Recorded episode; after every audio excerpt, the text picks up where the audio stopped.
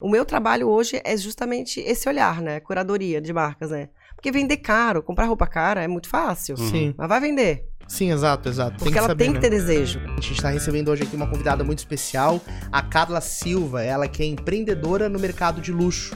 Ela está à frente de vários negócios nesse segmento, principalmente da BK Concept Store, que é uma loja multimarcas, e também da Chiqueria Sustentável, uma marca que dá oportunidade para as pessoas consumirem por uma segunda vez artigos de luxo. Carla, seja bem-vinda. Obrigada, obrigada, obrigada por fazer eu estrear meu primeiro podcast. que bom te receber aqui hoje. E também tem um programa tão legal assim, né? Com as pessoas aqui, a gente consegue realmente ver quanta gente tem interessante e a gente não conhece, né? Exatamente, é isso aí. Legal. Abrir espaço. A gente sempre pergunta de onde que a pessoa veio, como é que ela construiu a carreira, tudo. É, entrasse na moda, tudo, mas é, começou toda a vida aqui em Florianópolis mesmo, não? Sou manezinha. É, manezinha. De que maternidade? A gente sempre pergunta isso. Eu sou da Carmela Dutra. Carmela Dutra. Dudu já vai computar ali mais um ponto pra Carmela.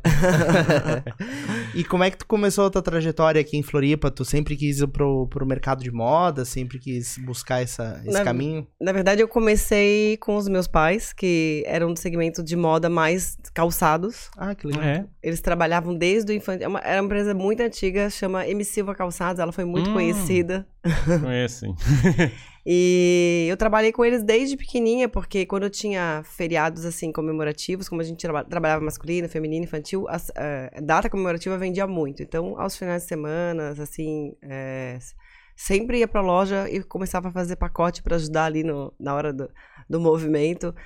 E quando eu passei, eh, e quando passei no vestibular, eh, eu resolvi daí me dedicar, tipo, carteira assinada, e agora eu sou funcionária. Então eu passei o vestibular, saiu o resultado em dezembro, em janeiro eu já estava lá trabalhando, Trabalhando. com eles. Mas de criança não chegasse a atender pessoas, nada não? Sempre vendi Imagina. brigadeiro. Não, não, sempre tive esse contato com vendas, de vender na porta do prédio, né? Sempre tive isso. Ai, eu- todo mundo que, que, que me conhece, que tá sempre comigo, fala que eu tenho essa, essa veia empreendedora e, e, e eu sou muito comercial, né? Então, Sim. uma coisa que eu sempre tive, eu acho que aprendi com meus pais.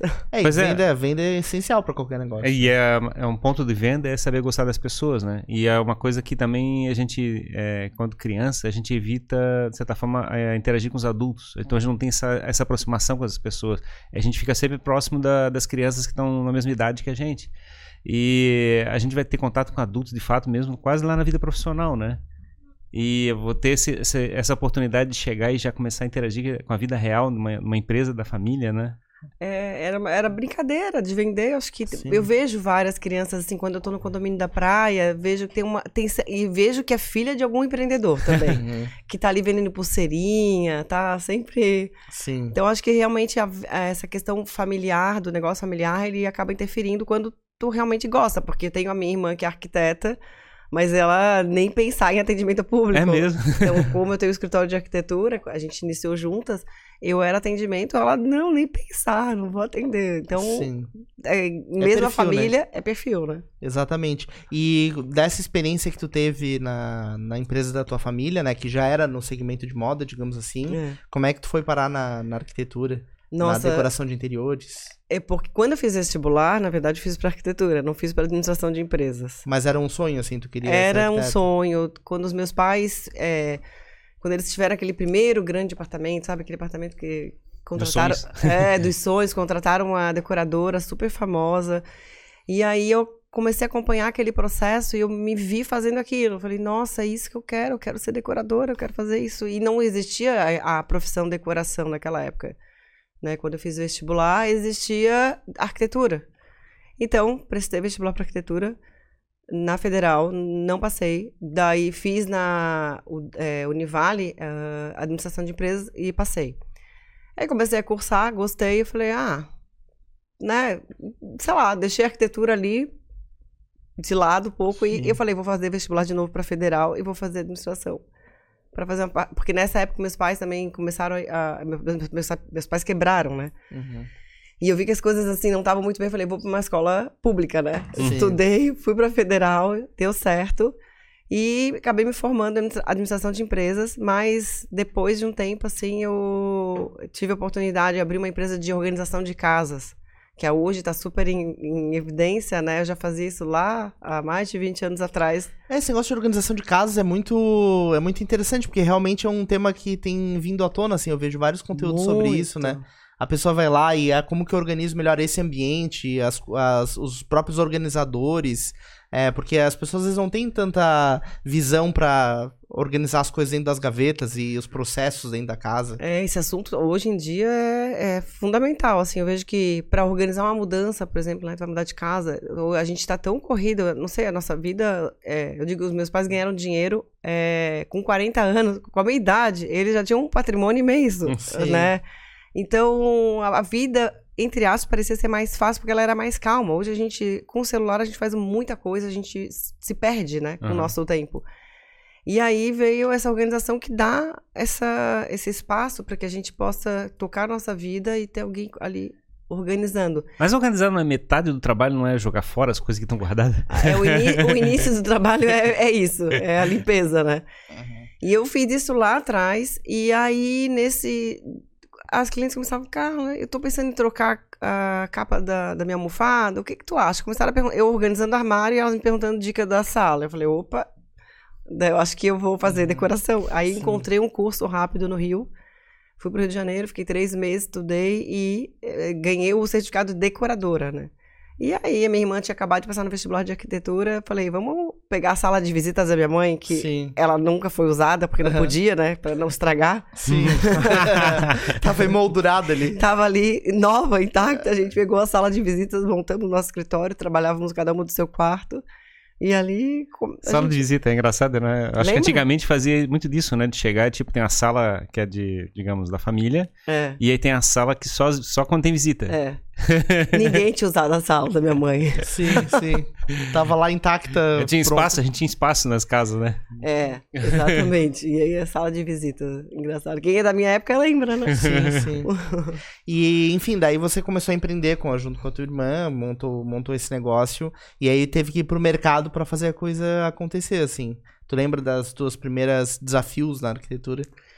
Ah, a gente. a, a gente tinha que cliente. Ah, começa a fazer pro irmão, pro cunhado Sim. e começa a fazer isso. Só que a, a, eu tenho essa veia marqueteira, que é a veia comercial, né? E aí, desde de nova, a gente empreendeu muito bem. A gente já tinha e-mail marketing lá atrás. Nossa. A gente já trabalhava bem com cliente, a gente era muito marqueteira, muito. Então, o sucesso veio. E hoje em dia, a receita continua igual, né? Quanto mais é, tu se dedicar ao marketing do negócio, e, e claro, sendo verdadeiro, né? Tu mostrando teu trabalho, tu, tu tem resultado, tu consegue atrair cliente. Então, acho que a receita não mudou muito. Sim. Só que a gente fazia sempre muito isso porque era minha veia comercial, que claro. eu tinha herdado dos meus pais e que eu coloquei ela então, acho que. Por isso que dizem que artista plástico às vezes morre pobre, vai ficar rico depois que morre, né? Porque não tem essa veia comercial, não Sim. tem vergonha de vender sua própria obra, acha que não pode fazer isso, né? Sim. Até a gente comenta, né, em algumas conversas aqui, que a própria formação, na maioria das profissões, não ensina as pessoas a serem empreendedoras, né? Não ensina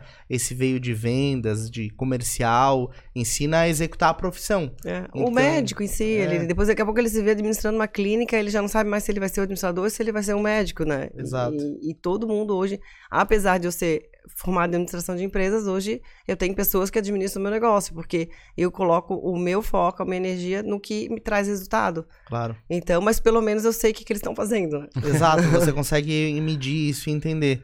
E aí, em algum momento, você começou a olhar de novo para o mundo de moda? Assim, eu digo de novo porque você já tinha tido é, uma experiência na loja dos eu, pais. Né? Eu, eu tava, eu, meu escritório era ali em cima da chuvisca na beira-mar. Sei. Então tinha uma, tinha uma lojinha bem pequenininha que eu adorava, chamava Imaginária. Ela era super. A, a dona da loja era super descolada. Eu adorava comprar minha roupa ali. Então era muito prático para mim, porque a minha vida era, se resumia naquela rua. Meu cabeleireiro era ali, a roupa era ali. E eu, eu, tenho essa coisa, digo que às vezes eu acho que eu sou autista. Eu faço tudo aqui. e tem uma galeria ali do lado também, né? Bem tem. grande. Que a gente, até como nosso, a nossa primeira sala foi nessa galeria. Aí, depois Ilhéus, gente, né? É. Uhum. Uh -huh, e depois a gente foi pra, pra, pra cima da Chuvisco. E aí. Eu era sexta-feira de carnaval, tava indo me, me arrumar no, no, cabeleireiro e eu falei: E aí, Alessandra, quando é que chega a coleção de inverno? Assim, putz, Carlinha, não te contei, tô fechando a loja. Eu falei: O quê? Que? e eu vou comprar minhas roupas agora onde? Eu fiquei super assim: Ah, não, eu tô negociando com um cara aí, parece que ele vai ficar com a loja, vai manter o estilo, tudo. Eu falei: ah, por curiosidade, quanto é que tu queres pela loja? Uhum. Aí ela falou, ah, eu quero 40 mil. Eu falei, Uhum. ah, tá. Cheguei em casa correndo, liguei pro meu irmão. Eu lembro da cena. Uhum. A minha irmã tinha acabado de voltar, essa que é minha sócia na loja, tinha acabado de voltar de Nova York, ela morou a vida inteira lá. E estava com um bebê de seis meses, louca pra trabalhar e não Sim. sabia o que fazer. Ela- daí eu liguei pro meu irmão, que também tem negócios. Daí eu falei, Fabiano, olha só.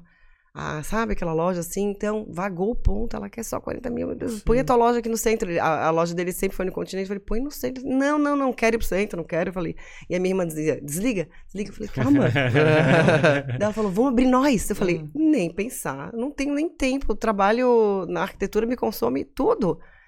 Não, vamos, vamos. Só precisa escolher as roupas e chamar as amigas pra comprar. Eu falei, só isso, Só mesmo? isso. Se for só isso. Ah, não, claro, botar grana. Claro. Né? Falou, então tá bom. Aí ela botou 20 mil, eu, botei, eu dei 10 cheques de 2 mil.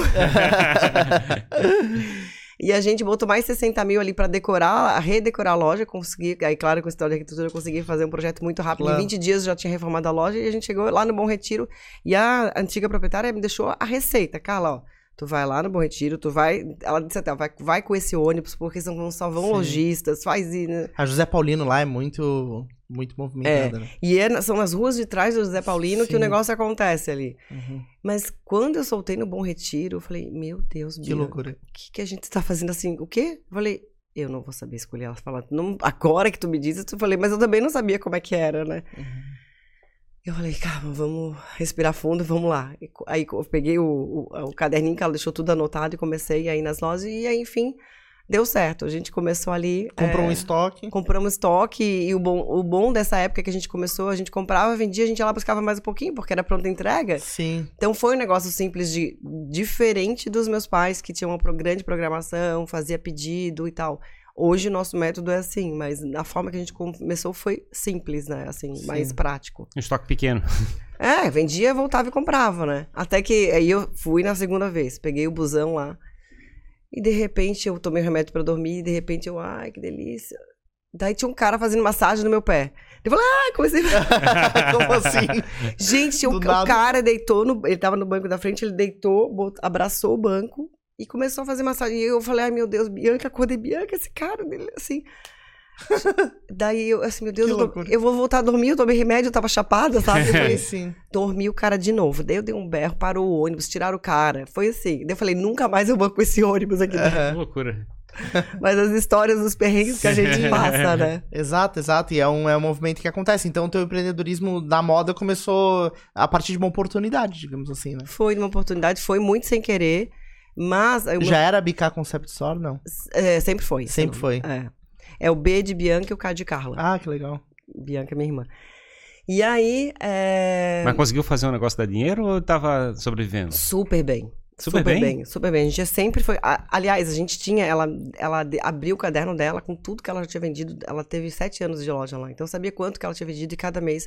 No nosso primeiro mês, a gente vendeu o máximo que ela já tinha vendido na vida dela inteira. Nossa. Não, o, digo, o máximo que ela vendeu no Sim, mês, no né? mês, aham. Então, isso pra gente era um, um ponto, de, né, um norte, assim. Mas a gente, a, a eu digo que eu sou super perdulária, né? Eu gasto tudo que eu tenho. A Bianca é super econômica, foi um equilíbrio ótimo, né? Sim. que, que- que é bom pro negócio, né?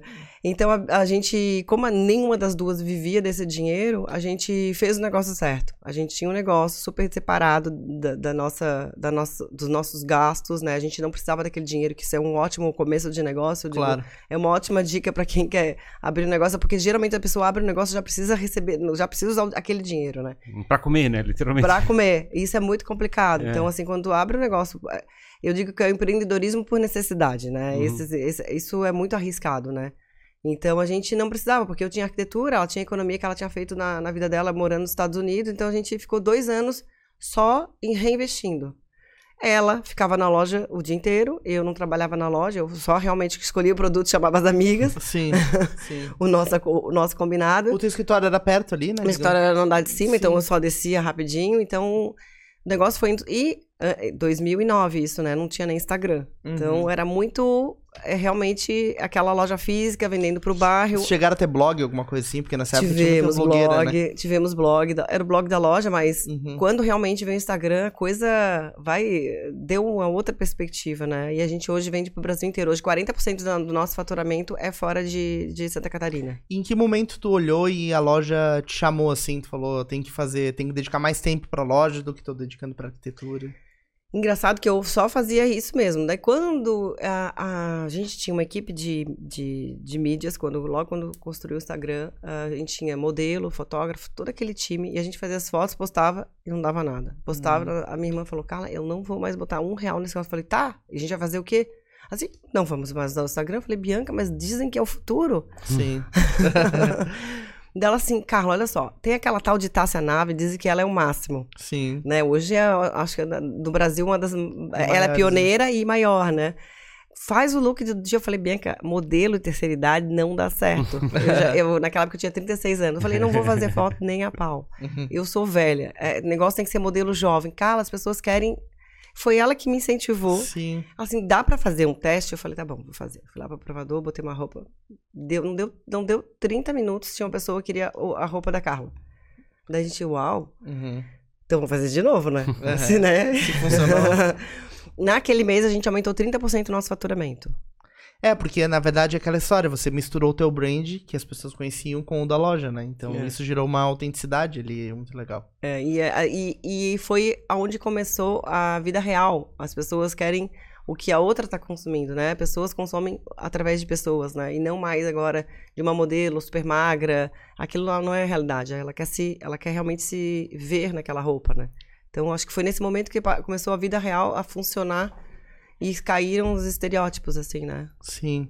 E... Mas também, de certa forma, entregando ah, bem mais da vida pessoal na- no processo de comunicação. Muito mais, muito mais. É, a minha vida é totalmente aberta, assim, né? Dá pra, pra ser menos? Dá, mas acho que tudo isso influencia, né? É Uhum. o teu lifestyle que elas estão consumindo junto, né?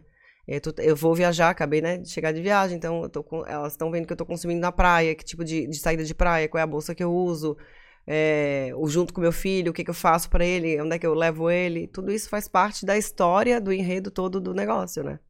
E tu não é, tu era uma pessoa, digamos assim, avessa a produzir conteúdo pra internet, digamos, né? Tu não queria lá no começo fazer a foto no, pro Instagram ou... Não queria porque eu achava que o que funcionava realmente era a modelo, com fotógrafo, Tipo foto revista, boa, coisa- revista. É, Mais enlatado, assim, a comunicação mais enlatada. é, exatamente. E a minha irmã, que é totalmente avessa a aparecer, claro, até hoje eu falo pra ela, agora ela começou a aparecer, tá, tá indo super bem. Mas ela realmente, ela dizia, não, eu não vou fazer, mas Carla, tu é super comunicativa. Porque eu sempre fui muito comunicativa. Ela trouxe a visão de Nova York, pô. As inspirações já devia estar acontecendo por lá, né? É, é, na verdade ela falou, essa tal de estacionáveis. sim, sim. É, mas é legal isso. Realmente, mer- eu acho que o mundo de comunicação de moda começou muito nesse momento, assim, né? Das lojas descobrirem e fazer essa transição, né? Onde a empreendedora coloca a cara, digamos É, assim. não, isso que tu falou é super importante, porque naquele momento que eu fiz isso, os- as várias pessoas muito íntimas minhas falaram, cara, é ridículo isso que tu tá fazendo. Caramba. Carla, tu é dona da loja, tu é inacessível. Tu não pode fazer esse tipo de trabalho, sabe? Você trabalha pra outra pessoa fazer. Tu recebeu esse feedback. E eu falei, eu recebi, Nossa. recebi, e aquilo assim, eu pensava, daí eu conversava com a Bianca, assim, ah, Carla, não fica chateada, as pessoas são invejosas. Eu falei, não, Bianca, não, não é inveja. É que as pessoas não estão entendendo o momento Sim. que tá acontecendo isso. Hoje, é, esses meus amigos falavam, hoje eles fazem, dançam no carro, posto, tipo isso. eu, pelo Tô menos eu tô trabalhando, né? É, e, e vendendo meu negócio, né? Exatamente. Mas foi, foi bem estranho, assim, porque às vezes eu ficava, eu ficava chateada, mas eu ao mesmo tempo dizia, ah, tá vendendo, vou fazer, continuar fazendo, tá dando certo. E hoje, realmente, a gente nadou no mar azul por muito tempo. Imagino. Muito tempo. A gente realmente, no nosso negócio, a gente foi muito. A gente é conhecida no ramo da moda por ser bem é, inovadoras no que a gente faz. O nosso conteúdo de, de- da BK, ele é bem é, autoral. E, e- e isso traz um reconhecimento pra gente bem legal, né? Quem é que tem energia pra chegar e ficar bolando as estratégias diferentes de comunicação? Ah, sou eu. sou eu. Fica copiando exper é, é, experiência de outros, Fico, outros Instagrams? fico pesquisando, pesquisando e tentando. É que eu, é que eu digo assim, na arquitetura, todo ano os arquitetos vão para Milão, para ver a feira de Milão. Eu falei, gente, não dá. Eu já fui, já conheci, já sei como é que foi. Eu não vou lá para ver qual é a dobradiça a corrediça nova do mercado. Uhum. Tudo isso eu consigo consumir pela internet, pela revista, tudo mais. Eu quero ter experiências, eu quero viajar, conhecer outros lugares, ficar em hotéis bons, é, comer em restaurantes bacanas. Quero conhecer isso, porque isso me traz coisas novas para eu botar no meu projeto. Se eu toda vez for para Milão, eu vou ver um mobiliário novo, mas a marcenaria, as empresas de imóveis é que tem que trazer essa novidade. Eu quero viver coisas diferentes. Então eu Outros adoro... inputs, né, de referência. É, exatamente. Eu quero fazer um quarto de hóspede na casa do meu cliente que aquele hóspede se sinta num hotel cinco estrelas, né? Uhum. E, e, eu, então eu tenho muito essa visão de pegar coisas de outro mercado e transformar pro meu, para não ser igual. Isso é essencial, né? Essencial, porque às vezes, a, na maior parte das vezes, na verdade, a criatividade, a referência está em outro mercado que não é o teu. Você vai lá e visita um mercado é, é, lá num país, numa cidade, ele vai te dar muito mais referência do que tá lá na Feira de Milão, por exemplo. Com né? certeza. Vai Porque você vai ver as pessoas, como as pessoas se relacionam, a interação delas, a cultura. Com certeza. E aí eu acho que para mesma coisa para publicidade, os, os reels que eu crio, que eu faço, eu claro, sempre tenho base, fonte de inspiração, mas tenho não só na moda, eu pesquiso de tudo assim, tento transformar isso para o meu negócio. Tanto na arquitetura, tanto tem vários reels, né, as músicas, o mesmo tema que eu até uso nos dois. Sim. vou fazer um trabalho para uma empresa de móveis, quando eles me chamam, eu uso um Reels que eu usei na moda e ficou super aplicado na, no mobiliário. E esse conteúdo todo no Instagram, tem, produz sozinho ou tem alguém te ajudando? Ah, a Thelma tá aqui comigo, ela me ajuda de vez em quando, mas eu pro, produzo bastante coisa sozinha, mais para BK não, para BK eu tenho um time hoje que... Uhum que faz essa, porque eu não dou conta. A BK a gente, a gente publica, sei lá, três vezes por dia de feed, stories são, sei lá, 40, 50, então é muito conteúdo, né? Então eu tenho, eu, eu tenho direcionamento, eu trabalho com eles a, a base, a gente troca todo dia, né? É, mas quem aparece somos nós. Uhum. Sim, legal e isso. Tinha falado ali que a, a loja começou a gastar mais tempo. E como é que ficou esse lado da, da arquitetura? Então, aí, é, quando começou esse negócio de dar certo no Instagram, foi engraçado. O que, que eu fazia? Toda quarta-feira, eu pegava todas as roupas novas e levava pro meu apartamento, que eu tinha um ambiente gostoso e eu trabalhava à noite daí. Só ainda solteira, né? É, na verdade, eu, é, tava namorando tal, antes de casar. Levava toda a roupa pra minha casa e ficava fazendo, eu chamava stories da semana. Então, eu ali, eu, eu publicava fazia a noite inteira, mais ou menos começava ali pelas oito da noite, eu ia até a meia-noite. É, eu, eu fazia isso bem no dia de futebol, porque eu sabia que elas estavam liberadas. Ah, que legal. Então, toda quarta-feira. Então, as clientes esperavam. Por isso que eu falei que eu não dava no, no mar azul. As clientes esperavam quarta-feira. Porque ninguém, primeiro, ninguém dava cara a tapa. Sim. Segundo, que ninguém também se disponibilizava. A, a, porque é um trampo. Pegar tudo que. Assim, ó, eu levava 100 peças de roupa pra minha casa. Ah, imagina. Uhum. Pesado. É o estoque e, inteiro. E assim, ó, não é glamour, né? Eu claro. pego, ponho no meu carro, ponho no carrinho do supermercado lá em casa, levo pra cima, penduro no cabide, se precisar passar de novo eu passo, e eu, eu, eu tudo, né? Sim, sim, sim. E aí, quarta-feira, chegava no dia, na quinta-feira, era uma loucura, né? As clientes já estavam tudo indo na loja, já queriam aquela, aquela roupa, já reservavam direto pelo Instagram e... E aí, claro, alguém começou a fazer o que eu fazia, porque realmente ninguém fazia isso, stories da semana. E ah, hoje eu tenho, hoje que para mudar, o que, que eu fiz? Agora eu faço stories todos os dias, praticamente todos os dias eu provo, faço provador. Com alguns looks. É, aí eu faço quatro, cinco looks por dia. Uhum. E, e, e, alguns outros. E aí, tipo, geralmente as terças-feiras eu faço um, com o time de mídias, aí eu, eu já preparo um conteúdo mais denso e que daí vira feed, né? E aí, nesse momento, então, tu começou a sair um pouquinho da arquitetura? Os, não, nada. Eu fazia só as quartas-feiras isso. Quartas só que as pessoas começaram a me ver direto no Instagram da BK e falavam, cara, tu abandonou a arquitetura? Eu falei, não, tô todo Sim. dia no escritório. Daí eu comecei a perder cliente, o meu escritório começou a ficar parado, deu... Nossa, eu lembro, eu tava organizando meu casamento, 2016, eu tava triste, assim, sabe? Eu falei, ah, eu vou parar a arquitetura. Eu falei, gente, que louca. Eu só fazer igual para o escritório de arquitetura. Pois é, fico pensando esse lado, né? Teoricamente, o. É igual. O, e também e ninguém fazia na arquitetura também. Então, eu chamava de chuva de stories. Então, toda aí eu peguei um outro dia da semana, que não era quarta-feira, e ali eu fazia chuva de stories. Então, é, cada semana eu abordava um tema: banheiros, cozinhas. Daqui a pouco, sabe? Então, eu comecei. E o meu Instagram começou a bombar de novo e começou tudo a voltar. Eu falei, gente, eu tô com duas coisas indo super bem. Mas você tinha os dois perfis do Instagram? Tenho ainda até hoje. Né? Dois pessoais. Não, BK, loja. A BK que eu Loja. posto pra loja. E o Carla Silva Decor, que Ah. agora é Carla Silva Oficial. Que é o, o escritório de arquitetura e o meu lifestyle junto, né? Antes eu tinha o meu pessoal ainda e o, da lo- e o escritório, né? Hoje eu unifiquei esses dois. Porque as pessoas querem ver pessoas, né? Elas não querem um perfil é, de... É difícil um perfil profissional ele Claro. bombar, né? E você não tem mais um pessoal, só pessoal, não tenho assim. mais. Entendi. O meu pessoal é da decoração, é tudo junto. Sim, legal isso. é legal, porque na verdade você consegue criar uma relação com o público nos dois ambientes, né? É, não, e aí continuou tudo dando certo. E aí começou 2016, uma, eu comecei a perceber, eu e a a coisa tá estranha, reeleição, Dilma, Lula, tá, tá vindo uma crise aí, a gente ficou super preocupada, comprando o Bom Retiro, porque o Bom Retiro é o seguinte, todo mundo compra, né? Ele Sim. não tem esse negócio de exclusividade. Ah, a tua vizinha lá tá vendendo a mesma roupa que tu, se ela tiver num momento ruim, final do mês ela liquida pra pagar as contas dia 5. Então, aquele produto que tu estás vendendo, que tu tem capital para bancar ele até o momento certo de liquidar, ela já estava fazendo isso antes. Então, a gente sofria muito com a concorrência nesse sentido de pessoas que estavam sempre ali pedalando, né? Eu falei, Bianca, vamos pro mercado de luxo de vez, porque eu sempre quis mercado de luxo, assim, ah, o meu escritório sempre foi. Meu pai dizia que eu era metida, me, me enchia o saco que eu queria ah, desde sempre ter as ma- melhores marcas. E a minha mãe, né, no parquinho, disse que eu ia sempre de- com o melhor vestido pro parquinho. E, e todo mundo ia com a roupa mais surrada, eu queria ir sempre lady, né? Então eu sempre tive isso. Eu falei, e eu tentava botar umas marcas legais na loja e não dava certo. Não girava o negócio, não virava, não virava. O público era outro, talvez. É, é, não, é não, não adianta. É, é, eu realmente, e quando eu fiz isso, e eu tive uma virada de público também. Eu reco- é como se eu tivesse recomeçado, assim. Reposicionar a loja, né? É, E aí eu falei, não, mas a gente precisa porque a coisa não tá indo bem, tá todo mundo aí sofrendo, liquidando.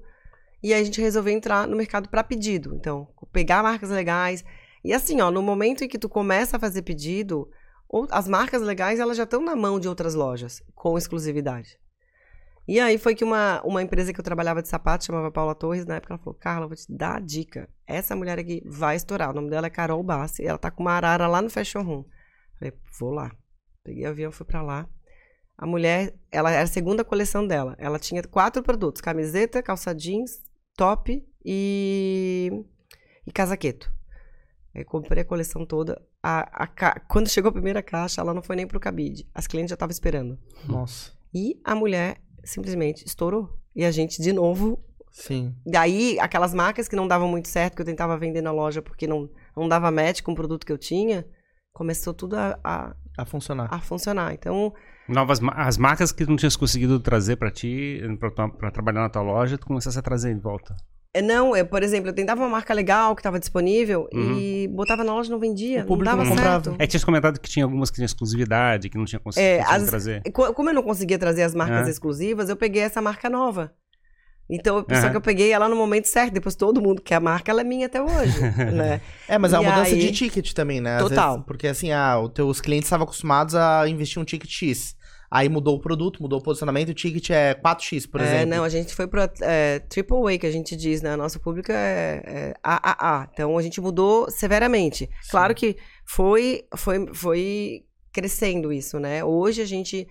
E assim, as marcas que a gente desejava, elas hoje procuram a gente para estar na nossa loja. E Claro. eu, a gente até, a semana passada, estreou uma marca que a gente desejava muito, chama Mixed.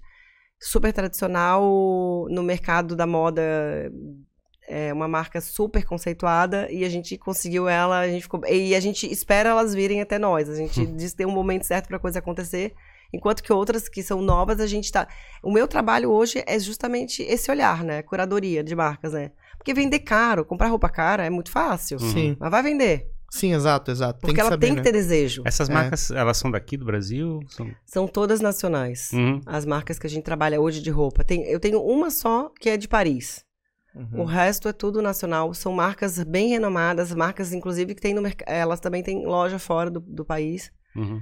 Então, O público que consome sabe o que tá consumindo, né? O que quer. elas querem a marca X, sabe? Não... Claro que hoje, quando a pessoa já conhece a, no- a nossa história, são 13 anos de loja, vira esse nosso trabalho, elas acreditam no que a gente está, de repente, trazendo uma marca. Porque o meu trabalho é trazer marcas novas que eu acredito que vai dar certo. Porque marcas que já são famosas é muito fácil, né? Mas tu pegar uma marca no começo, é que é onde tu faz dinheiro também. Porque uma marca bem posicionada, já ela não te dá o markup que uma marca nova vai te dar. Exato. Hum. Então tu tem que ter todo esse. esse... Ah, Mas a marca nova também tem um nome mais, mais fraco, teoricamente. Tem que ser Fraco. construído ainda. E aí eu faço essa construção, eu faço com que as minhas clientes, como elas sabem que eu tenho esse olhar, acreditem no que eu tô botando na loja. Então é isso. É- esse hoje é o meu, um dos meus grandes trabalhos, além de continuar cuidando do marketing. É quase um collab, né? Colaboração de exato. brands. É. e aí, no caso, é, só que ela tá posicionada como sendo uma, uma, uma roupa de luxo, vamos dizer assim, uma, É, uma peça mercado de de luxo, luxo, mercado é. de luxo. Então, teoricamente, são produtos de, é é, de alto nível, de qualidade de produto, qualidade de matéria-prima. A gente tem que cuidar com o que a gente publica, a gente tem várias regras que, a gente- que as marcas exigem da gente também, então é outro padrão. Até quando a gente continuava na loja lá, através da Carreirão, na loja pequenininha, a gente, eu dizia, cara, esse negócio tá estranho, porque as pessoas não estão querendo mais vir na loja, elas estão querendo comprar tudo pela internet, pelo WhatsApp. Hum. A gente precisa ter um produto recorrente dentro da loja, porque aí eu estou sempre estudando, né? E aí eu fui fazer um curso, depois eu fui para Cali... Meu marido fez é, MBA no- na, na Inglaterra e eu ficava assim, final de semana ele estudando e eu ficava prestando atenção naquilo. Eu falava, cara, o mundo é muito maior do que essa minha lojinha, né? Tem tanta coisa, sabe? Que ele... Daí eu aproveitei que ele tava, que ele falou, vamos pra China, eu falei, vamos. E aí nessa viagem à China a gente fez uma viagem grande. Eu sei que nesse, nesse ano, foi 2018, eu fiz, eu visitei 30 países e comecei a pesquisar lojas conceitos, porque hoje é BK Concept Store. Porque eu falei, eu preciso produto recorrente, eu preciso atender a mulher de diversas formas para ela voltar na minha loja. Claro. Porque não dá toda hora ficar mandando, ó, chegou novidade, meu. Não- a mulher não vai, sabe? Mandar, posso mandar sacola na casa dela, a gente faz muito isso. Eu preciso que ela tenha desejo de ir na loja. E aí foi quando eu falei, Bianca, a gente vai ter que mudar para uma casa, a gente vai ter que fazer uma loja conceito. E aí foi isso que a gente foi construindo. E a gente, 2019, a gente fez essa mudança e a gente deu esse novo passo, mais um passo, né, nesse segmento. Aí veio a crise, 2020, lockdown, fazia um ano que a gente tinha inaugurado essa loja, que a gente tinha botado muito dinheiro. É aquele, é aquele casarão na Vitor Conda, né? É, que foi o escritório de Giovanni Bonetti ali. Tinha um escritório de arquitetura, é verdade. É. E aí vocês pegaram logo em seguida esse escritório? Depois de um ano, a casa estava super detonada. A gente fez uma reforma, a gente construiu um estacionamento lá atrás. A gente tem uma, a gente tem uma joia no meio de Florianópolis. Gente, aquela casa é demais, ela é totalmente tombada dentro, fora. É, o as árvores são tombadas, é uma joia rara na cidade com estacionamento, né? Que- Na Vitor Conda. Na Vitor Conda, né? Tipo. E aí a minha irmã disse que eu era louca, que eu sou a minha fama é de louca mesmo. Mas o empreendedorismo eu acho que é isso, né? É isso. Não existe não arriscar. Né? Exato, ela morre exato. de medo de arriscar. Eu falei, tá, mas então por que tu fez um negócio comigo? Ela assim, ah, porque naquela época não tinha nada. Então, É, sim. né? Mas É hoje... que o desafio vai ficando maior, né? O risco vai sempre aumentando, não tem jeito. E é engraçado porque, na verdade, se queres atingir um mercado que tá premium, né? Você tem que chegar e fazer uma oferta premium. Aí também é esse negócio, né? Você fazer uma oferta simples para um... Eu tinha dois provadores que juntava os dois não dava meio. o carro na loja antiga, metade da bunda ficava pra fora. Pois é, que vendendo roupa com ticket médio de mil reais, com a Sim. bunda do carro pra fora, correndo o risco de ser multada. A cliente dava três voltas na quadra pra conseguir uma vaga. sim. Isso não é atendimento, a gente precisa virar isso. E aí veio o lockdown, a gente, puta, como é que a gente vai fazer, né? Eu falei, calma, as pessoas estão consumindo roupa pra ficar em casa, ok? Compramos roupinha pra ficar em casa. Eu falei, a gente precisa ter um produto pra casa. Daí eu falei, foi aí que a gente deu mais um passo. A gente, eu conversei com a Tânia Bulhões, que é a nossa, hoje no, no, no Brasil é a nossa perfumaria de maior luxo.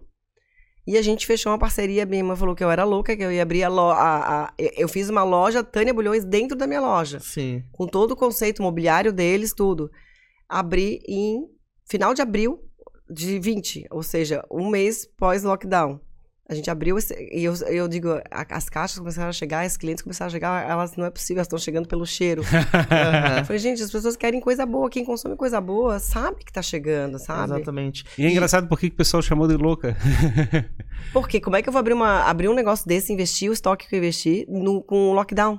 Exato. Ah, sim, porque é uma- Todo não mundo seria tá a hora de segurando apostar, né? recurso, Todo mundo tá segurando recurso. É, eu não atrasei um fornecedor, a gente, a gente não cancelou um pedido, a gente não demitiu nenhum funcionário. Uhum. Claro, conversamos com todo mundo, e aí eu não botei nenhum funcionário para conversar. Uhum. Eu mesmo liguei para todos os. é, é, setor financeiro de cada empresa: olha, negócio é o seguinte, vamos conversar, vamos estender esse prazo, não quero cancelar pedido. Não cancelei pedido, a gente. a- e aí a Bianca, Carla, vamos, vamos fazer. Vamos voltar a fazer provador. Tipo, 10 dias de lockdown. Falei, Bianca, será? Eu digo que a Bianca, às vezes, ela, ela chega na hora certa. Será? Não é meio desrespeitoso fazer foto de roupa? As pessoas estão em casa, assim, cala. Desrespeitoso é não pagar o boleto. Daí eu falei, tá bom. Daí a gente bolou uma estratégia, fizemos um primeiro um vídeo mandando para todas as nossas clientes que a gente ia continuar postando conteúdo, continuar postando as nossas roupas, que elas ficassem à vontade de querer sair do nosso grupo, de elas deixarem de seguir a gente, mas que elas, se elas entendessem que a gente tem uma cadeia produtiva por detrás e para frente também, né? As costureiras que estão fazendo a roupa, né? É, quem, as nossas, as nossas vendedoras, nosso time todo da loja, então depende disso. E as nossas clientes continuaram consumindo no meio da pandemia. No início da pandemia, onde não tinha nenhuma. E fazendo ainda aposta na área de perfumes. E ainda fiz a área de perfumes, que a gente bateu nosso recorde de vendas no mês de ju- julho de 2020. A gente vendeu mais de toda a nossa história de loja. A, a loucura, no caso, é porque, como é que é, numa hora que a gente tá com medo para saber o que vai acontecer no mês seguinte, você faz uma aposta de investimento para verificar se vai dar mais retorno no futuro. A gente falava muito disso, né, né? No momento de crise é onde a gente tem que atirar, Sim, né? Tem que exato. partir pra cima, né? E aí foi essa estratégia que a gente usou, assim, vamos partir pra cima. As oportunidades surgem, né? De certa forma também facilita, né? Porque é todo mundo querendo fazer negócio, né? Então pode chegar e fazer uma negociação é, Não. favorável com, digamos, com contar uma história, vocês não vão acreditar. Eu falei, vamos abrir uma loja na praia. Abrimos uma, uma, uma pop-up na Praia Brava, dentro do Le Barbaron. E não tinha ninguém pra comprar, né? Lógico. Eu Sim. montei uma loja, construí tudo e eu ia pra lá todo dia, fazia foto de produto, vendia pro Brasil inteiro. Eu vendi tanto naquele verão. E sem produto, como é que eu... Carla, mas como é que a gente vai abrir essa loja? Vou ligar pra Minas, pra Manaus, onde tá tudo fechado, e vou perguntar se elas não querem mandar uma... Porque Minas ficou um ano fechado. Sim. Manaus também. Eles eu consegui estoque das lojistas, que elas estavam desesperadas para desovar aquilo, porque elas também não, fa- não faziam Sim. o que a gente estava fazendo, não tiveram Claro. coragem. E eu comecei a trabalhar o estoque dos- do- das, das multimarcas pelo Brasil. Em condição favorável, provavelmente. Um preço. Não, eu não nem extorqui elas, tá?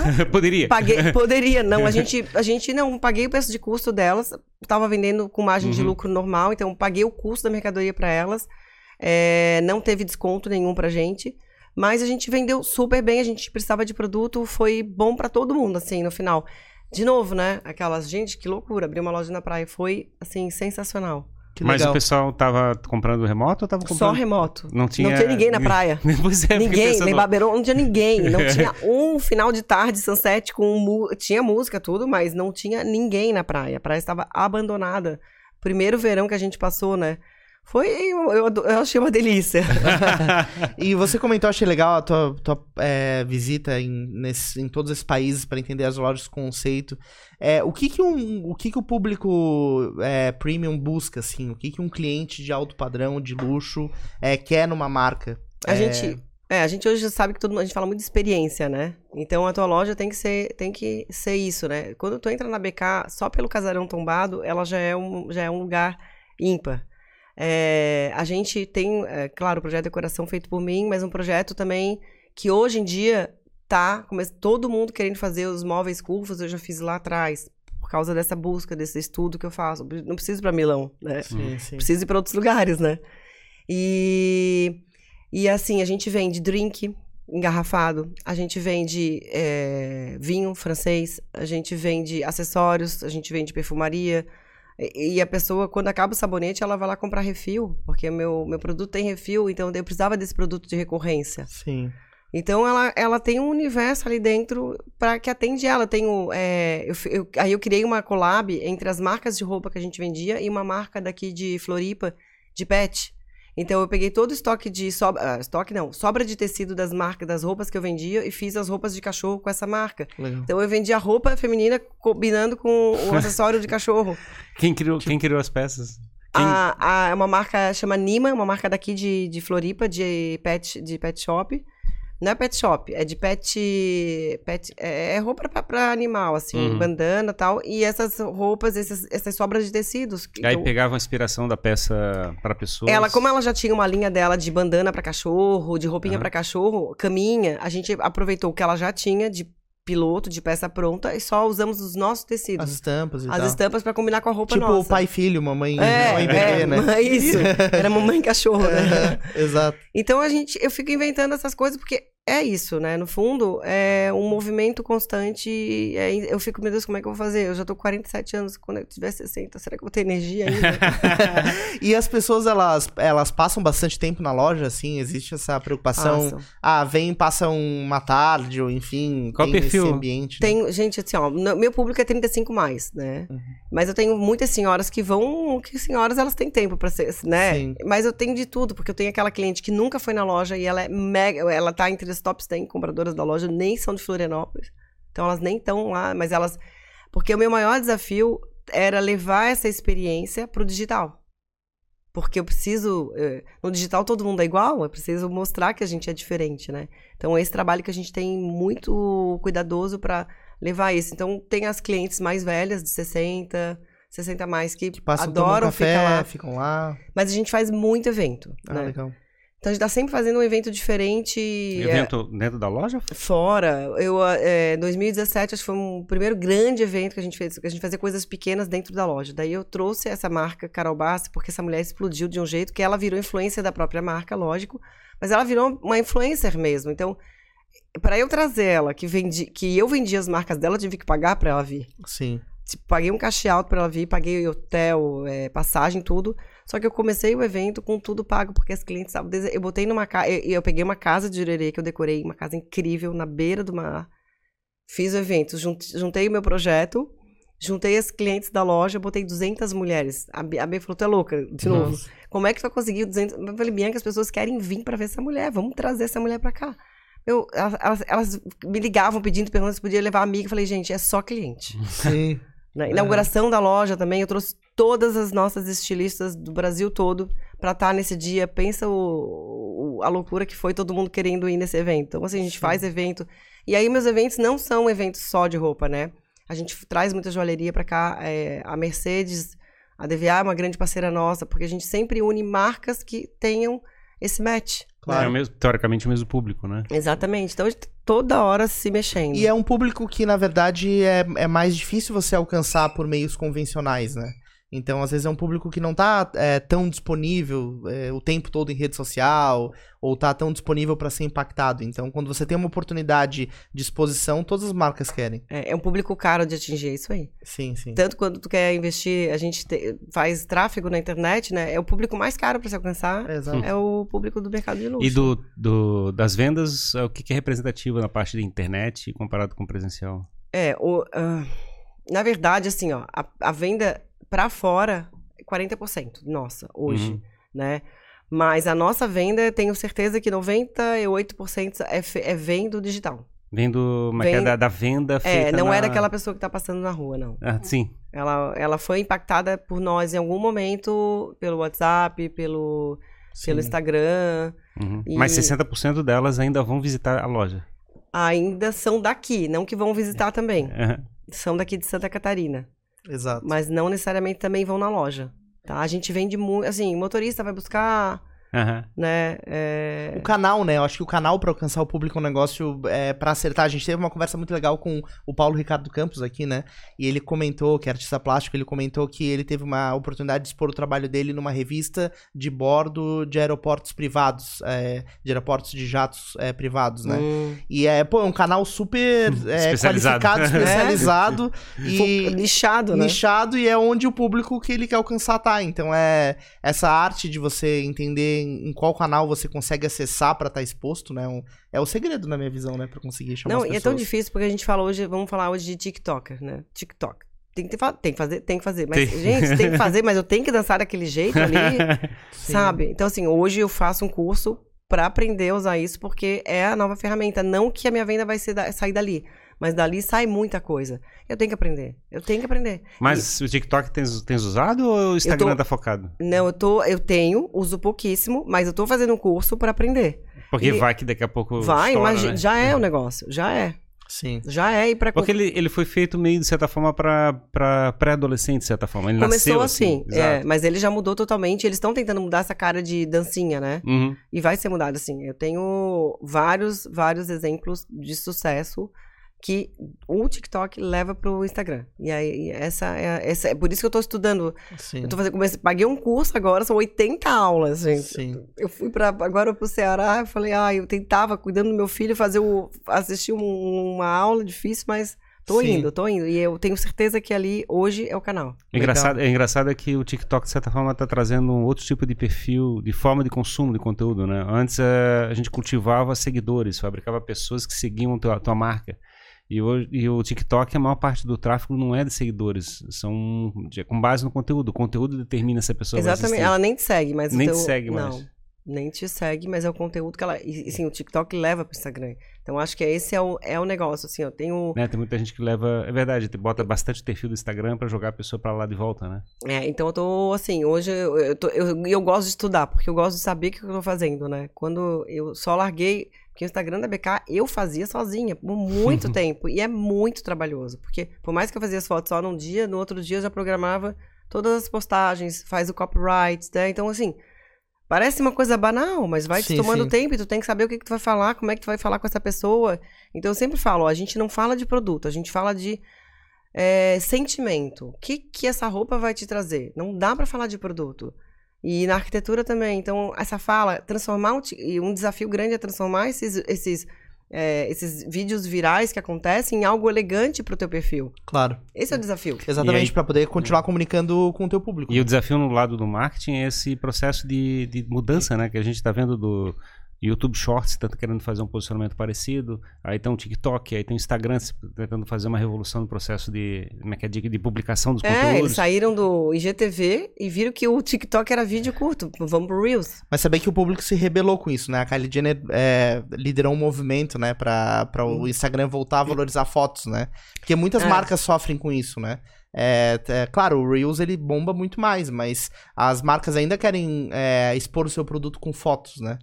E- Eu acho que tem, tu tem que ter, na tua página, tu tem que ter de tudo. Tu saber Sim. fazer esse editorial Mesclar, teu, né? né? E a gente não pode andar pra trás, né? Sim.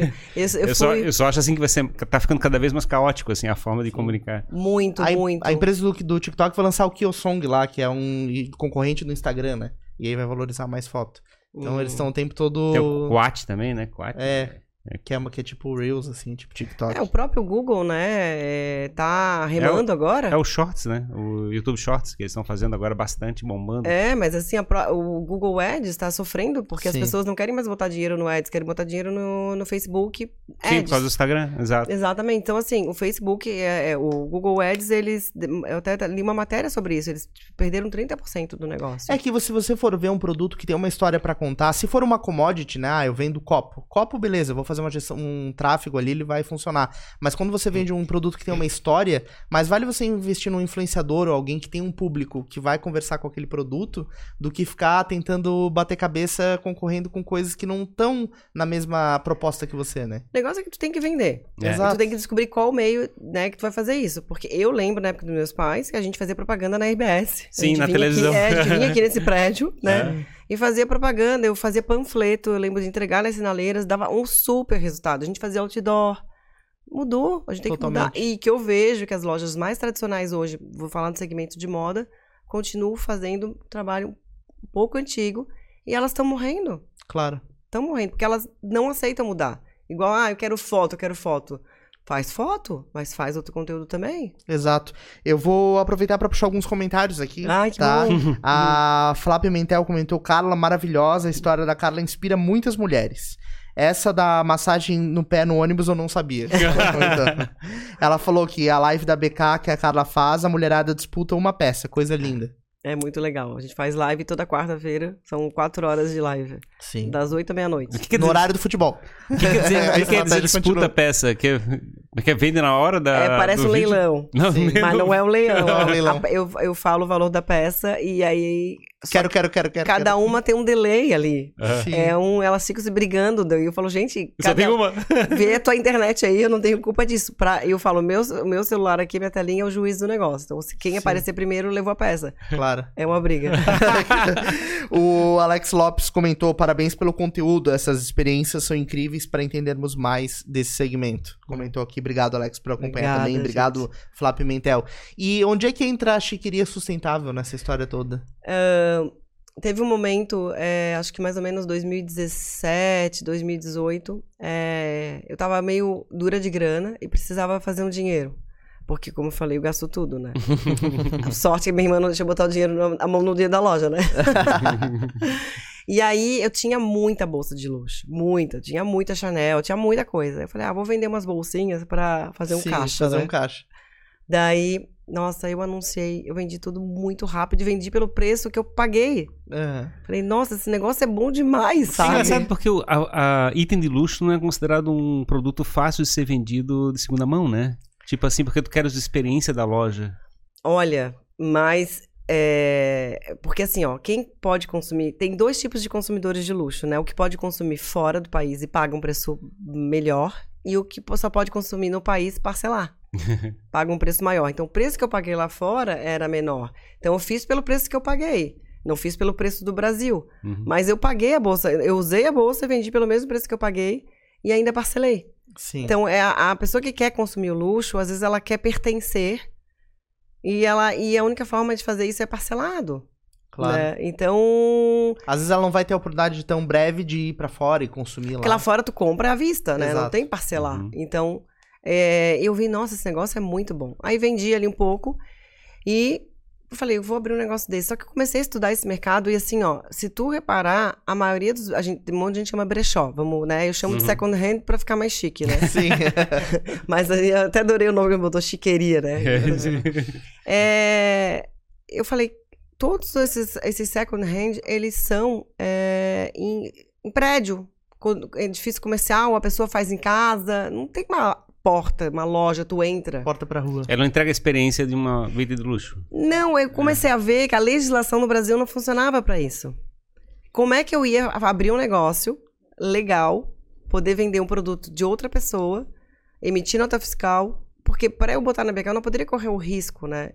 Eu não queria abrir um negócio na minha casa ou numa salinha comercial. Eu queria ter uma loja, eu queria ter um brechó físico. Porque tu não encontra hoje, é super Sim, difícil encontrar um, difícil. porque a legislação do Brasil é muito complicada. Daí comecei a estudar, nossa, briguei tanto com o contador, a gente ficou uma disputa.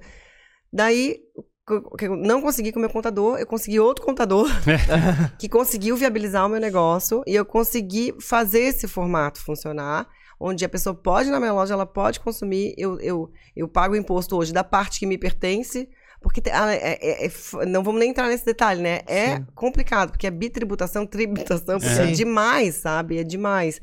Então, eu consegui essa brecha na lei, a gente conseguiu abrir o nosso second hand é, físico, porque as pessoas não abrem isso porque elas. é, a maioria delas também não tem nem empresa montada. Claro, né? claro. Eu montei uma empresa só para chiqueria, né? Que são outro, tenho outros sócios, não sou só eu e a Bianca. É, a gente montou todo esse negócio porque eu percebi que aquilo era bom, mas eu queria abrir só se eu conseguisse realmente fazer um negócio legal. Quando a gente conseguiu, aí eu falei, agora eu vou botar esse negócio pra funcionar porque é bom demais. E é muito legal, porque a minha cliente só consome artigo de luxo. Então elas, sapato, bolsa, elas querem tudo de grife. Elas não. Pra eu vender uma bolsa nacional, eu tenho que ser aquela bolsa assim, diferente, aquela bolsa super cool. É muito difícil eu vender uma bolsa nacional. E, o que aconteceu? Com a chiqueria começou a vender. Claro. Porque ela, e aí elas eram minha cliente, minha fornecedora. Pois é, Sim, vira ela- fornecedora? exato. Viraram fornecedora, porque elas deixam lá consignado o produto que elas não querem mais. Eu vendo pra elas. E às vezes elas nem levam o dinheiro, elas já gastam ali com a minha roupa. É porque tem, isso, tem, tem história de repetir o look, né? Então, assim, às vezes uma, um artigo fica muito batido pra aquela pessoa, Olha, né? eu vou dizer, o, quem tem dinheiro tem muito dinheiro, sabe? E elas têm muita bolsa, elas têm muito sapato. É assim, ó, eu não tenho coragem de pagar caro num sapato, porque eu digo, eu vivo tropeçando, sou estabanada, eu machuco o sapato e eu acho um pecado, porque é caro. Destrói o, o Mas- produto. É, mas tem mulheres que são mais delicadas e conseguem manter um produto intacto, né? Ou usa só no, né, naquele... Usou uma vez É, só. exato. Tem bolsa que nunca foi usada. Sim. Então, esse pessoal que tem muito dinheiro, eles têm. Olha, e ainda assim, eles ainda são pegados. Para se desfazer de um artigo de luxo não é fácil também. Elas ficam É ali naquele... normalmente tem uma história associada, comprou em tal lugar, na viagem tal, né? em Que tal antigamente, momento. assim, tu vai comprar dessa pessoa, tu nem sabe de quem foi, com a energia dela. Era essa a história, Sim, né? De sim. comprar brechó, Sim, sim, exato, exato. né? E é difícil conseguir as peças para fazer a venda de segunda mão? É, é, pessoal, tem, muito, uma- tem muita gente querendo passar essas peças para frente? Não é tão difícil. O problema é o mercado que, assim, uh, muita gente picareta. Eu fico imaginando, hum. deve ter muita hum. peça de deixa, pirata, né, por exemplo. Tem que, a gente tira a certificação de todas as peças que estão lá, então a gente paga isso. Pois é, mas como é que é daí? Tem que mandar para um especialista? Não, tem um site que certifica. Ah, sim. Um site gringo, tu manda as fotos todas como eles pedem. Tá. Né? E tu manda... Eles fazem uma verificação. Aí eles fazem a verificação da autenticidade da peça e te mandam o certificado. Porque hoje as réplicas estão cada vez mais sofisticadas, assim, tem. assim, digamos. Tem muita gente vendendo réplica misturado com original. Sim. E tem muita gente que faz... Porque assim, ó, eu fico com 30% do valor da venda. Porque 10% já pago de imposto, é, é, começando a vendedora, a embalagem. Me sobra, vamos dizer, na conta final me sobra 10% da venda. É, as pessoas ficam oferecendo 20%. Sim. Ficam só com 20. Eu não sei como é que elas fazem. Uhum. Se elas ficam só trocando peça, sabe? Então, assim, tem um mercado muito estranho. Claro, elas não estão pagando imposto, claro. né? Elas não estão pagando comissão de vendedora. A certificação. Não pagam a certificação. Então, é, eu acho arriscado tu comprar num lugar desse. E a minha ideia sempre foi abrir um ponto físico, porque assim, a BK, pô, eu sou manezinha, meus pais tiveram loja, as pessoas sabem de onde eu sou, sabem onde eu moro. Sabe, eu tenho. É, a pessoa vai lá conferir se a peça vendeu ou não vendeu, se ela quiser. Porque tem Sim. muito brechó que vende e não, passa, não repassa o dinheiro, fica ali enrolada. Assim, não, não avisa que vendeu, não comunica. É, não comunica. O cliente vai lá a hora que... É porque a pessoa deixa lá, a pessoa acaba meio, entre aspas, esquecendo, né? Não deixa lá e fica. Então é, a loja não... tem que ter essa transparência, né? É, elas não estão prestando dinheiro, Exato. isso mesmo. Eu achei engraçado o comentário que falasse que ela não, nem recebe dinheiro de volta. Ela chega e já vai comprar outro produto. É, já, já. Ai, não, já fica aí pra pagar mais contas minhas, sabe? Então, a ideia da, do second hand foi que eu, eu sempre quis fazer isso quando eu tive a experiência de vender as minhas peças. E eu acho um mercado super inteligente. Até março de, 2000, março de 2020, eu fiz um evento poucos dias antes de abrir, antes de vir o lockdown, que se chamava Luxo, Mulheres e Negócios Sustentáveis. Porque eu acho, eu sou, eu, apesar de eu vir do mercado de luxo, onde a gente faz com que a pessoa, a gente quer que a pessoa consuma, a gente quer que a pessoa consuma algo consciente. Então, nesse evento, eu comecei a explicar a diferença de um produto de couro de um produto sintético. Por que, que o sintético, ele, é, ele não é sustentável? Mas, ah, mas o couro mata o animal. Não é bem assim. Então, foi um evento polêmico, mas eu quis explicar que o consumo consciente, aquela roupa plástica que vem às vezes de um trabalho escravo, que tu não consegue nem depois repassar a peça para outra pessoa, porque ela se desmancha. Sim. Né? Então ele não é sustentável e não pode nem botar na natureza, porque aquilo lá não. Não, não degrada. Não é, não é, não, como não é animal, é totalmente. É plástico. É, vai levar. É plástico, vai levar uma vida para. Muito ser absorvido. Exatamente. Ou vai então, poluir o mar. Né? Então a gente, eu acho que tem muito a ver. O meu marido trabalha com tecnologias é, verdes, ele tem um. Ele o negócio dele é em cima disso e ele me abriu muitos olhos para sustentabilidade, sabe? Então, Legal. é uma coisa que, que eu quero muito ainda. Tenho alguns, é, algumas coisas que eu quero fazer ainda com pegada de carbono, para as pessoas é, começarem a pensar nisso. Neutralizar o seu carbono. Neutralizar, e aí ela ganha um ticket na BK para usar na compra dela. Então, é, eu vejo as coisas por esse caminho. Mostrar que a gente pode ser sustentável consumindo. O uhum. mercado de crédito de carbono é bem interessante, assim, no mundo, né? Muitos países compram de outros países. Uh, isso é legal, realmente, trazer isso para o negócio. É muito legal. E tem uma empresa aqui no Brasil... Hoje o ESG está muito em alta também nas é, empresas. Tem uma empresa aqui no Brasil que tu calcula, tu entra no site, calcula as tuas pegadas, tu calcula pelo teu lixo, na verdade, né? Eles perguntam quanto tu consome de tal tipo de lixo, e aí eles falam, olha, tu precisa plantar uma árvore por ano uhum. e tu neutraliza o teu CO2, o teu CO2, teu impacto, teu né? impacto ambiental, vamos dizer assim. Daí eles dão uh, um link para ti naquele horário, tu vai ver a tua árvore ser plantada. Que legal. Acho isso demais, sabe? Sim. Porque tu, se, se, a, a, gente a gente acredita que as coisas sejam sérias, né? É sim, sim, que a gente sim. tem que o, o couro está sendo evitado na, nos itens de luxo, não? Não, não? Não, não. A gente. É que tem uma, tem uma, uma marca, é, chama Stella McCartney, que ela é focada em luxo, porém ela não. Ela é contra o couro por causa dos animais, né? É um uhum. tema muito polêmico, assim. Quando a gente vende pele na loja, a gente vende pele. Porque, por exemplo, tu mata um, um, um boi, tu come a carne, o que, que tu faz com a pele? Tu faz, né? Então, assim, é, tu um animal, quando ele é, né, é sacrificado para esse destino, ele, ele, é, ele, é todo ele é todo reaproveitado. Uhum. Tudo que dá para aproveitar no animal, eles mas aproveitam. Hoje, mas hoje em, dia, hoje em dia é difícil, né? Antigamente tinha aqueles casacos de pele que... Ainda tem, né? Então, quando a gente, a gente vende pelo, a gente não vende pele, porque a gente, a gente trabalha com... É, não com matar o animal para retirar a pele dele, né? Uhum. O, o, o nosso consumo, a nossa, o nosso pelo, ele é todo certificado, que ele não tem, é, não, é só cortar o, raspar o animal pra tirar. To- Não Tosquia, tem, né? é, não tem a questão de matar o animal pra fazer isso, né? A gente é Uhum. contra isso. Agora, eu vou dizer que contra a, a- a questão do, do couro em si. Eu tô com uma calça de couro, né? Falando nisso. É couro natural, é, é, é, de, é, de, é de vaca, é de boi, não sei, de algum animal desse. Mas é, é desse reaproveitamento dessa, dessa carne, que é desse animal que foi morto pra tirar carne, né? Uhum. É complicado, é muito polêmico. Esse assunto é muito polêmico. Sim. Porque deu, deu, deu bate-boca? Já não? deu várias vezes. A gente até hoje eu falo, ah, esse aqui é pelo de coelho, esse aqui é pelica, né? Quando pelica daí já é do, do carneiro, já é, um- já é um material melhor. É, às vezes a gente recebe alguns, né? uns- Algumas mensagens assim, mas é, é tão difícil quando tu vai virar vegana, assim, tu não pode mais consumir nada disso, né? Não, é- Inclusive, tu consumir frutas, legumes, essas coisas, também tem que ser da estação, porque se tu consumir uma fruta que ela não é plantada nessa estação, tu também não tá sendo sustentável, porque tu tá fazendo forçar a natureza a plantar algo que não é dessa época. Então é um negócio muito. É eu, profundo, eu, né? fico, São eu fico profundo. brincando que o pessoal não sabe que a planta, quando a gente come ela, ela também sofre também. É. tem vida. Tem vida. É isso aí. E, e a, e essa experiência de, como é que é, de caminhar para uma, uma- digamos, para o luxo, para a peça, ela, ela é, um, é um público bem específico. Ele é um público que cresce, ele é, di- é difícil de lidar. Como é que é esse lado do luxo, assim, do, do tipo de perfil de cliente?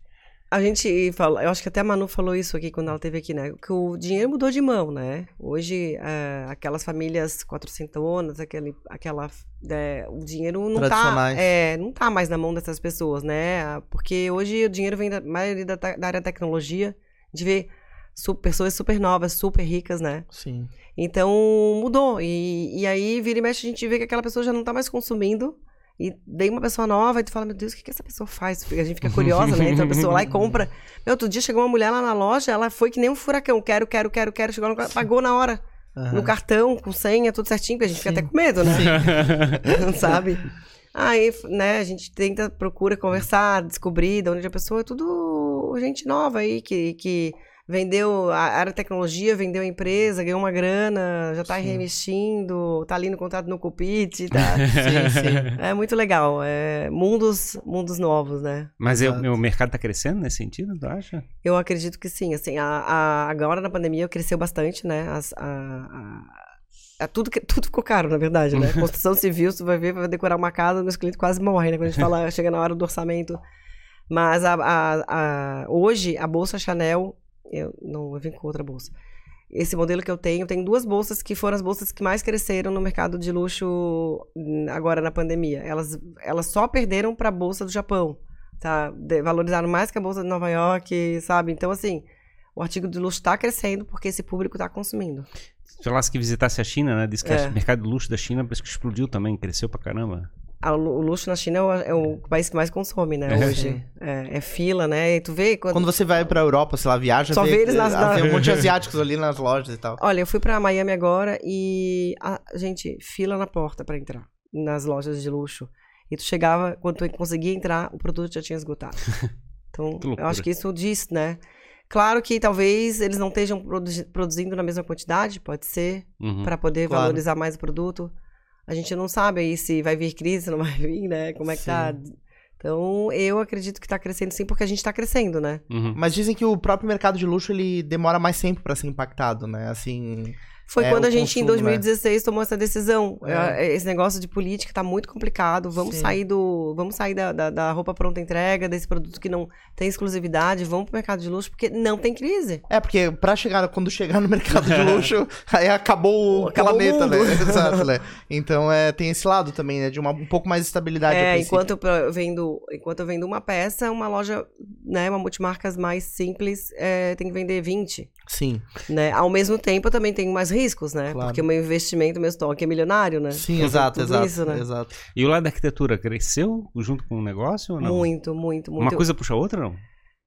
Não, uma coisa não, não puxa a outra, não. Até eu, o meu, os meus perfis são públicos bem diferentes. Tem poucas pessoas em comuns ali que me seguem nos dois perfis. É, eu tenho, por isso que eu tenho que produzir conteúdo para os dois, porque realmente são pessoas, são, são públicos diferentes. E uma coisa engraçada é que a minha cliente, é, a família para quem eu tô fazendo uma casa, essa cliente, ela a- poucas delas consomem na minha loja. Apes- Apesar de estarem gastando bastante n- na, Na casa. casa. É. É então fica o do- trabalho dobrado Eu de fico marketing. tão triste. Eu tô- Isso é tão mais fácil eu entregar o closet dela pronto, com as roupas dentro. Tudo lá, exato, exato. Não, não é fácil, não é não, um trabalho. Eu acho que, é, de certa forma, me dá uma credibilidade, mas as pessoas falam, Carla, é uma pergunta muito Recorrente. recorrente. Como que tu dá conta de tudo, né?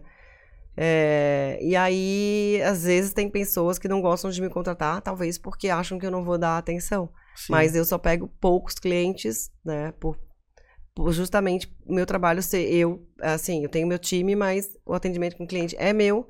E a criação de qualquer projeto só comigo. Então. É, dá pra ver que nos dois ambientes o nicho que você descobriu é o nicho de exclusividade. Então, atender poucos, mas atender com uma experiência muito bem entregue e qualidade, né? É, foi quando eu até falava pra Bi. Falei, Bi, vamos focar no luxo, porque aí é mais fácil de pensar de um jeito só. Porque, Sim. poxa, no escritório eu pensava de um jeito, na loja eu tinha que pensar um pouco mais popular.